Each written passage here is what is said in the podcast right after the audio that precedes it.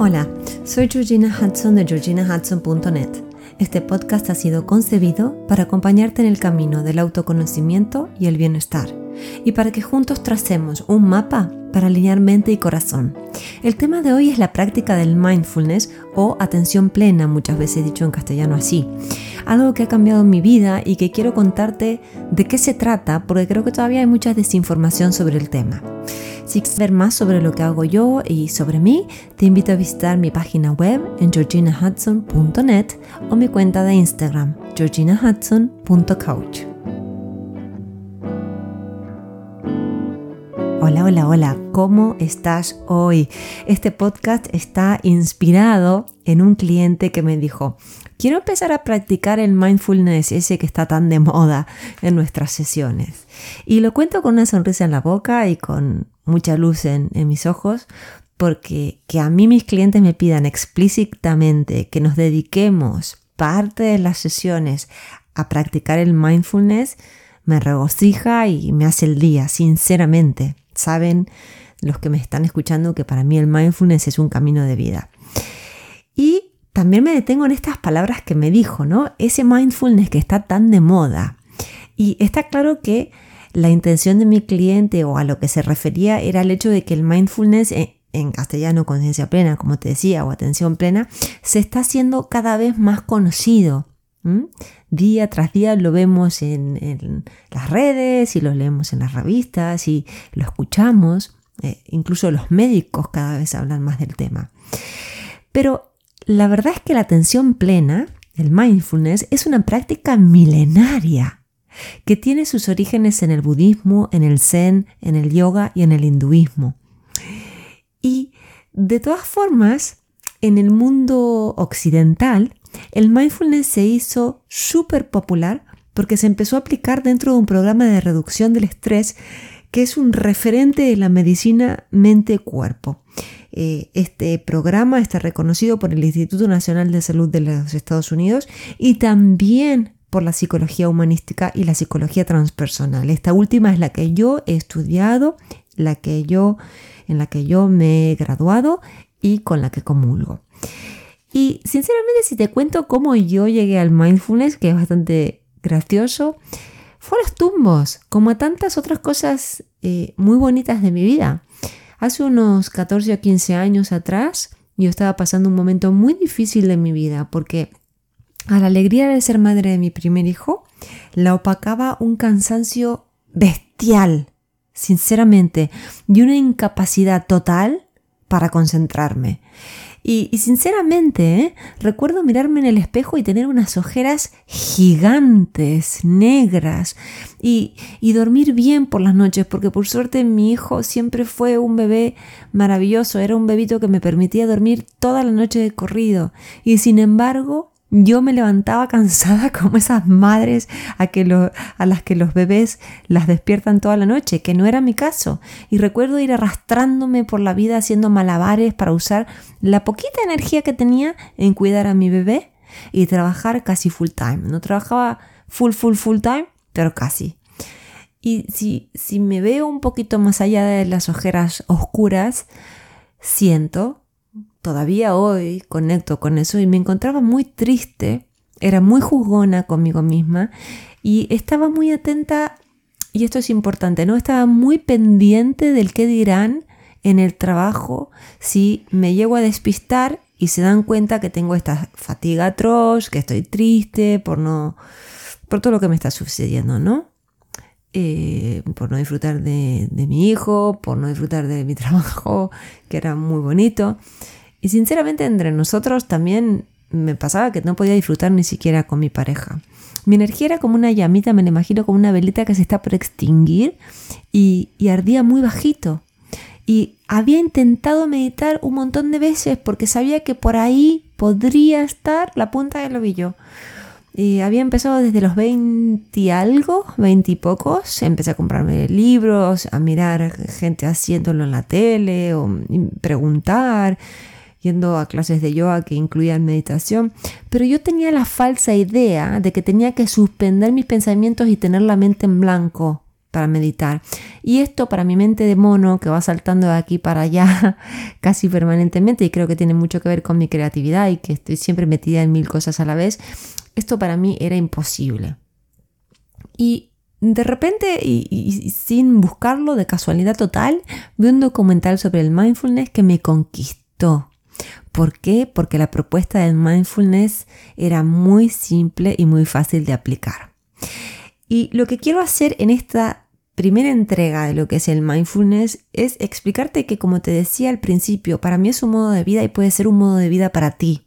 La práctica de la meditación diaria es, por supuesto, súper importante para vivir con atención plena, pero el mindfulness es mucho más vasto que la meditación, va mucho más allá que la meditación.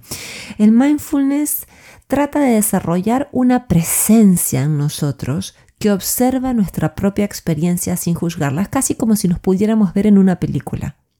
Sin juzgarnos, si vemos que hacemos algo que no nos gusta, eh, sin victimizarnos si vemos algo que nos duele. Es aprender a vivir desde el amor incondicional a uno o a una misma, a uno mismo, notando lo que nos pasa aquí y ahora con mucha autocompasión. Yo, por ejemplo, desde las primeras sesiones con mis clientes, lo primero que les pido es que desarrollen la capacidad de observarse y que tomen nota de cómo se comportan y cómo se sienten sin ningún tipo de reproche, sin ningún tipo de auto-reprobación. Y es impresionante el espacio interior que se abre y se expande cuando somos capaces de observar sin reaccionar. Y justamente este es otro pilar fundamental del mindfulness. Es tener la capacidad de pausar antes de reaccionar por defecto con pensamientos, patrones y hábitos antiguos. Esto nos conecta mucho, mucho, mucho con nuestro yo más lúcido, con nuestra sabiduría ancestral, con la vida palpitante y con el amor por todo lo que es, por todo lo que existe. Y también, por supuesto, la capacidad de observarnos y de estar atentos a lo que hacemos y a nuestros viejos patrones, viejos pensamientos y antiguos hábitos, también nos ponen aviso de cuando es necesario poner una distancia con algunas personas, con algunas actividades, poner unos límites para también poder cuidarnos. Entonces, el mindfulness es maravilloso porque abre la avenida para vivir con calidad. Y yo te voy a dar un ejemplo con mi vida personal para que esto sea más concreto, para que no quede en la teoría. Mi yo del pasado, la de cuando tuve a mi hijo e incluso antes, vivía a toda velocidad haciendo malabares. Antes de la crianza hacía malabares con lo, social, el trabajo, mi pareja, la actividad física, porque siempre fui bastante de, de hacer actividad. Siempre me costó, pero siempre me empujé a hacerlo. Y cada vez que alguien me sugería ir más despacio o emprender menos cosas o tomarme más tiempo para descansar, lo sentía como un ataque. Lo primero que hacía era reaccionar. Es lo que te decía con la reacción por defecto.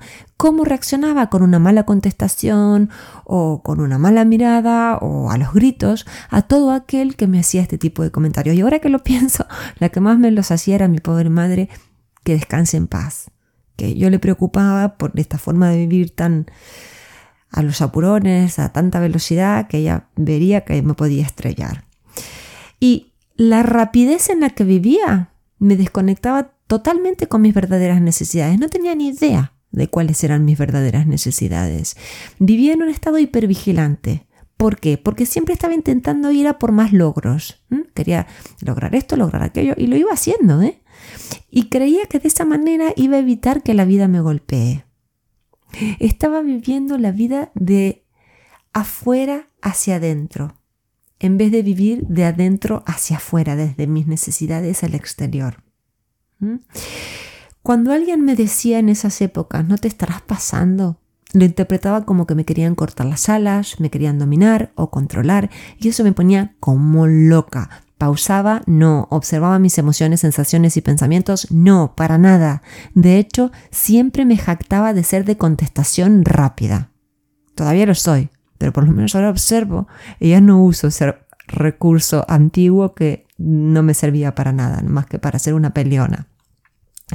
Y el mindfulness me enseñó que yo, por ejemplo, y esto es para mí, para ti será algo diferente, pero el mindfulness a mí me enseñó que yo necesito moverme más lento de lo que solía hacerlo, por la simple razón que cuando corro de aquí para allá me desconecto del presente y cuando eso sucede a mí me coge la ansiedad, me empiezo a perder en el futuro.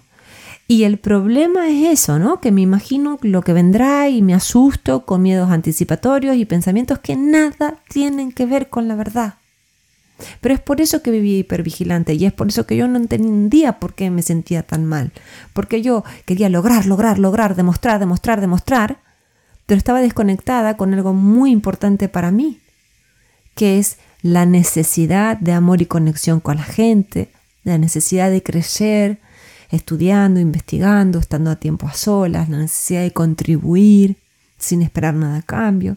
No, no, estaba completamente desconectada. Y me imaginaba, uy, ¿De dónde viene el golpe? A ver, ¿qué puedo hacer para evitarlo? ¿No? Estás siempre pensando en el afuera, siempre pensando más allá.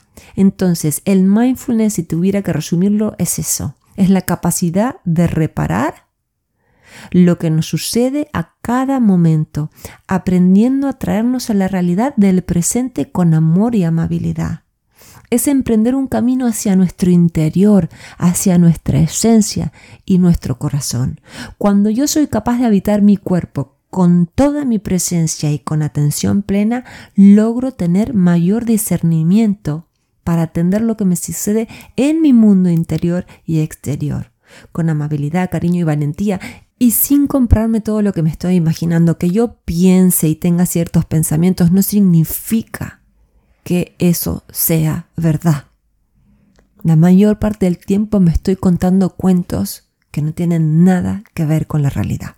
Entonces, espero que te haya gustado mucho esta primera parte sobre el mindfulness. La segunda parte va a ser mucho más concreta. Te voy a contar acciones bien de la atención plena para que puedas poner en práctica. Si sabes de alguien que esté necesitando esta publicación, por favor reenvíasela. Vivimos en piloto automático, vivimos a una velocidad increíble, vivimos pensando más en el mundo exterior y lo que se espera de nosotros y cómo nos, cómo nos mirarán y observarán y juzgarán y nos desconectamos de nosotros. El mindfulness te ayuda a revertir todo eso. Esta forma ¿no? de vivir es fácil de aplicar con un poco de ayuda. Y cuando tú le reenvías algo como esto a alguien, le haces un favor inmenso. Es una forma muy simple de tender puentes para acompañarnos y ayudarnos los unos a los otros. Y desde ya, los que hacemos el blog, te agradecemos tu recomendación y valoración en cualquiera de las plataformas que nos estés escuchando, porque nos hace más visible y porque nos motiva a seguir ofreciendo este material gratuito. Te mando un fuerte abrazo.